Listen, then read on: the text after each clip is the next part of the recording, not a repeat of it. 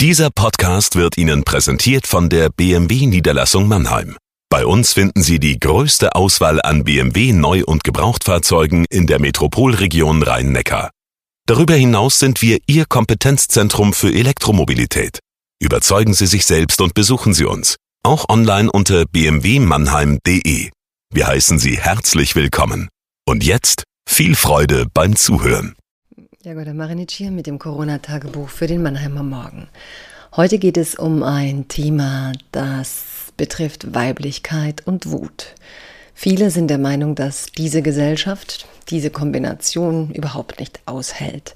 Dass Wut, wenn sie von Frauen geäußert wird, entweder belächelt wird, kleingeredet oder degradiert. Dazu gibt es im Moment spannende Bücher, spannende Artikel. Es gibt fast sowas wie eine Wiederbelebung der Wut, also dass Frauen, die lange sagten, bloß nicht wütend sein als Feministin, jetzt wieder sagen, doch, die Wut ist richtig. Ein Grund dafür ist natürlich auch, die Tatsache, dass der NSU 2.0 zahlreiche Morddrohungen gegen Frauen ausgesprochen hat, die im öffentlichen Leben vor allem gegen rechts auftreten.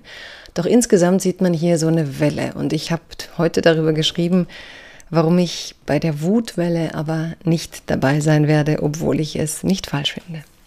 Liebes Corona-Tagebuch, liebe Zuhörerinnen und Zuhörer, ich möchte heute etwas persönlicher werden. Es geht um ein viel diskutiertes Gefühl derzeit, Wut. Gerade der Feminismus entdeckt ihn wieder.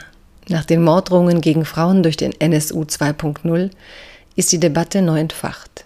Neulich bekam ich vom Surkamp Verlag ein Buch geschenkt, von dem wohl jemand dachte, es könnte mir gefallen. Speak Out, die Kraft weiblicher Wut. Im ersten Moment dachte ich, hm, da kennt mich jemand aber gut.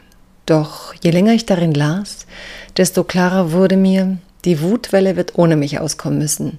Ich gestehe, Wut war ein großer Teil meines Lebens. Ich vermute, sie war auch ein Antrieb. Doch wenn ich die letzten Jahre eines gelernt habe, vielleicht auch, weil meine Wut so stark sein konnte, dass sie krass ausbrach, nie gehörst du anderen mehr als in deiner Wut. Ich meine nicht den kurzen, effektiven, effektvollen Wutausbruch, der einmal ein Unrecht anprangert, nein, ich meine Wut als Lebensgefühl, als Weltverortung, als dein Platz in der Welt, auf den du dich stellst oder eben gestellt wirst.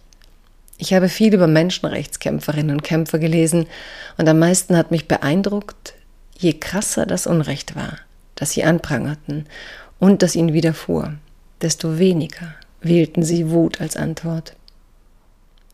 Ich muss an meine Mutter denken, die, wenn ich Wuttiraden abließ, im Anschluss immer fragte, und?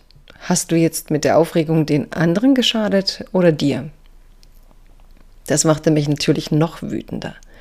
Und doch denke ich heute, Wut schadet dem Wütenden oft mehr als dem Adressaten der Wut.